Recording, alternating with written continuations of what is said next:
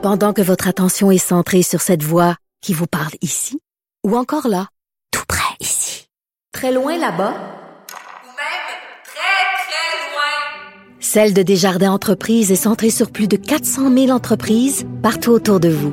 Depuis plus de 120 ans, nos équipes dédiées accompagnent les entrepreneurs d'ici à chaque étape pour qu'ils puissent rester centrés sur ce qui compte, la croissance de leur entreprise.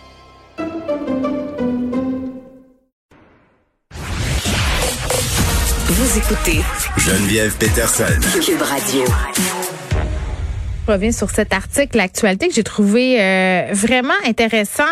Un chercheur euh, montréalais qui s'est penché sur les effets euh, neurologiques de la pandémie, là, notre cerveau qui aurait été modelé en quelque sorte parce qu'on a vécu par l'isolement, le confinement qu'on expérimente depuis maintenant plus qu'un an, puis de vraiment voir comment notre cerveau a été affecté, puis comment aussi il va se réhabituer à une certaine normalité. Puis j'avais envie d'en parler avec Samuel Vessière, qui est prof adjoint au département de psychiatrie de l'Université McGill. Monsieur Vessière, bonjour. Bonjour. Bon, est-ce quand même, en tout cas, moi j'ai trouvé ça intéressant euh, cet article-là parce que ça mettait un peu des explications scientifiques sur un sentiment qu'on partage un peu tous, c'est-à-dire on a beaucoup dit euh, depuis le début de la pandémie que l'humain était capable d'une formidable adaptabilité. On a utilisé le mot résilience, puis on a partagé ensemble des sentiments communs. on était fatigué, euh, on était déprimé, on sentait qu'on avait des pertes de mémoire, on souffrait de solitude. Euh, puis je veux qu'on commence avec un truc que l'OMS a déclaré, a déclaré que la solitude était une menace à la santé publique. On parlait, M. Vessard, de la solitude comme perception, la perception d'être seul. Là, on vient de vivre plus d'un an de solitude réelle. sais, on n'avait pas le choix, c'était imposé, on ne l'inventait pas dans notre tête. Là.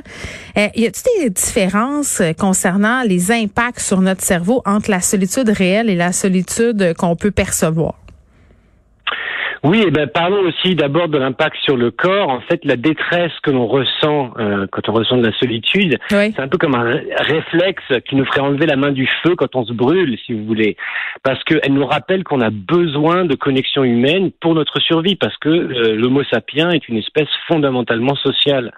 Et effectivement, on sait que euh, au moyen et long terme, la solitude entraîne des effets très néfastes sur la santé, comme par exemple des risques plus élevés de maladies cardiovasculaires, des baisses du système immunitaire, et puis on y arrive euh, possiblement des troubles psychiatriques en tout genre. Et eh, puis, c'est quoi la réponse chimique du cerveau à la solitude? Parce qu'il y en a une, c'est ce qu'on apprend dans cet article-là. Ben, écoutez, euh, c'est assez délicat d'interpréter les données du professeur Zedok. C'est une, étude très intéressante. Alors, écoutez, il nous parle de, de ce qu'on a découvert euh, il y a quelques années. Il y a, il y a un réseau du cerveau, c'est-à-dire des zones du cortex euh, qu'on appelle le réseau cérébral par défaut. Mm-hmm. Ce sont des zones du cerveau qui ont tendance à s'activer quand on ne fait rien, par exemple quand on est en mode rêverie. Et ça, c'est mm-hmm. normal, c'est même très bien. Et donc, ce réseau par défaut du cerveau, il a tendance à se désactiver quand on fait un effort cognitif, quand on fait une tâche, ou alors quand on euh, fait de la peinture, ou, même quand on fait de la méditation. C'est comme si le cerveau est en veille? Oui, mais donc le mode de veille de cerveau, en fait, il est très actif et, et, et c'est normal et c'est très bien. Ça nous, ça nous permet même, euh, si vous voulez, d'être attentif à ce qui se passe dans notre corps. Mais on s'est rendu compte que quand ce, quand ce réseau du cerveau devient hyperactif, eh ben, ça a tendance à être lié avec des troubles, par exemple, de, régulation émotionnelle, des troubles cognitifs, par exemple, les gens qui souffrent de, TDAH, ils ont en moyenne, ou, les, gens qui sont déprimés, ils ont, euh, le, réseau cérébral par défaut qui a tendance à être hyperactivé. Donc là, si effectivement le professeur Bzedoc trouve que qu'il y a eu, euh, on, pourrait dire, je sais pas parce que j'ai pas vu vraiment les statistiques, qu'il y a en moyenne plus d'hyperactivation euh, du réseau cérébral par défaut, euh, ça pourrait effectivement euh, être un corrélat dans le cerveau de, de, l'impact de la pandémie. Ouais. Bon, vous vous montrez un peu perplexe, entre guillemets, de cette affirmation sur laquelle cette étude-là qui a été menée, ce serait la plus grande expérience sociale longitudinale de l'histoire de l'humanité, parce qu'on a connu quand même d'autres expériences similaires, par exemple des guerres? Oui, alors je dirais, écoutez, euh, si on parle de l'échelle de cette expérience, évidemment, à l'échelle planétaire, on a eu des mesures de confinement. Euh, bon, ça, ça, ça, ça c'est jamais fait. Mm-hmm. Mais, si on, mais, mais l'intensité de cette expérience, oui, effectivement, ça a été dur. Mais, mais euh, moi, je me dis, je pense à mes grands-parents qui ont connu la guerre, d'autres qui ont connu les camps de la mort, ou alors des, des, des, gens qui sont encore très opprimés, comme les Ouïghours en Chine, par exemple. Je pense que ça les ferait peut-être un peu rigoler de, de dire que voilà, le confinement, ça a été l'expérience la plus dure de l'humanité.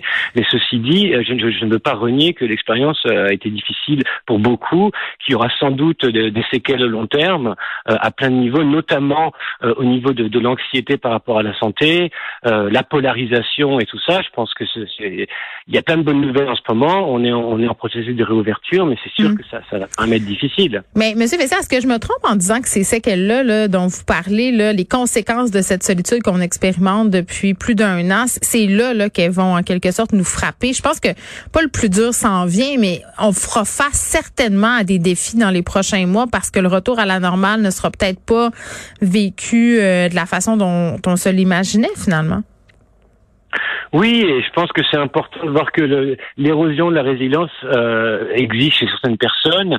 Euh, les personnes qui étaient déjà anxieuses, qui avaient des troubles obsessifs compulsifs, surtout liés à la santé, vont sans doute ressentir de, l'agoraphobie. Donc on le voit déjà maintenant que, les mesures se relaxent. Il y a, certaines personnes qui ont, qui ont, qui ont vraiment encore très peur.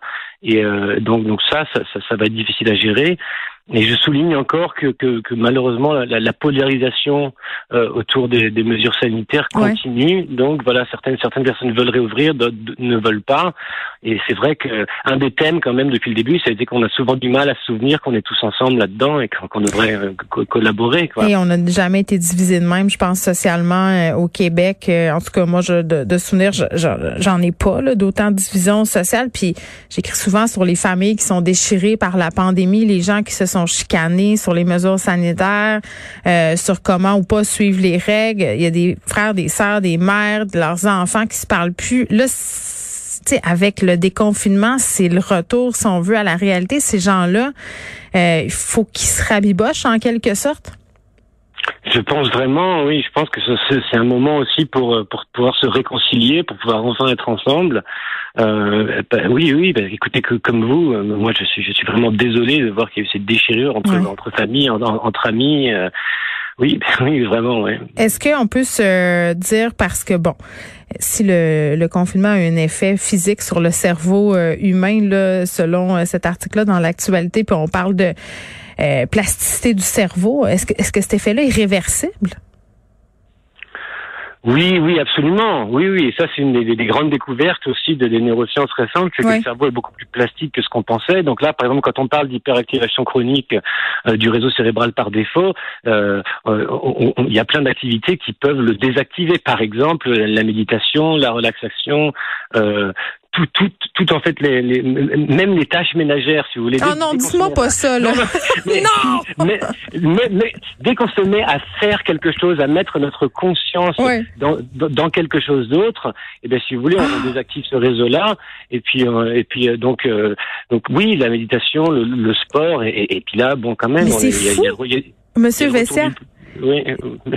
Non, mais c'est comme, tu sais, les moments où on a fait du pain, où on a jardiné, où on a trié nos bas par couleur, puis qu'on a fait le ménage du garage. C'était ça, finalement, peut-être? C'était cette idée. Absolument, absolument. Vous faisiez du bien à votre cerveau, tout à fait. Oh non, c'est déprimant. Je vais retourner classer mes bas. Mais là, ils sont trop bien classés. Là. Il va falloir que je trouve autre chose à organiser. Samuel Vessière, merci, qui est prof adjoint au département de psychiatrie de l'Université McGill. Vous irez euh, lire ce texte-là dans l'actualité. C'est fort intéressant, le cerveau, de la façon dont il a été affecté par la pandémie. Mais on, on, le comprend, là, euh, il y a un retour en arrière possible. Le cerveau va en avant, va en arrière, s'adapte aux circonstances dans lesquelles on est plongé.